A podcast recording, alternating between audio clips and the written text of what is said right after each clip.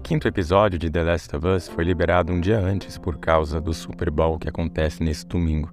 Mas, segundo a HBO, o programa voltará a ser exibido normalmente aos domingos depois do evento.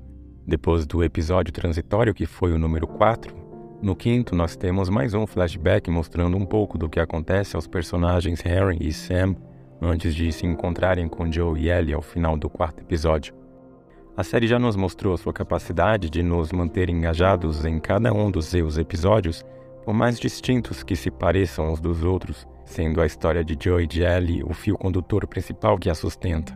Apesar de se manter nessa mesma fórmula, indo e voltando na história para nos apresentar a outros personagens, o que não é uma crítica à série, mas eu já começo a notar esse padrão, esse episódio se destaca porque é como se finalmente, depois de algum respiro, ela voltasse a acontecer como gostaríamos, mesmo que, repito, é como eu digo no episódio anterior, ao mesmo tempo que a série dá, ela tira.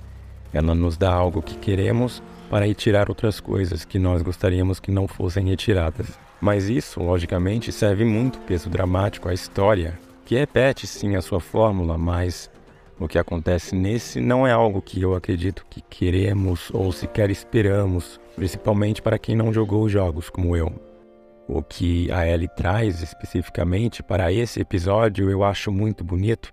A gente quer acreditar que o seu gesto dará certo, funcionará, mas é aí que a série volta à sua fórmula, ao retirar da gente aquilo que ela nos apresenta no começo.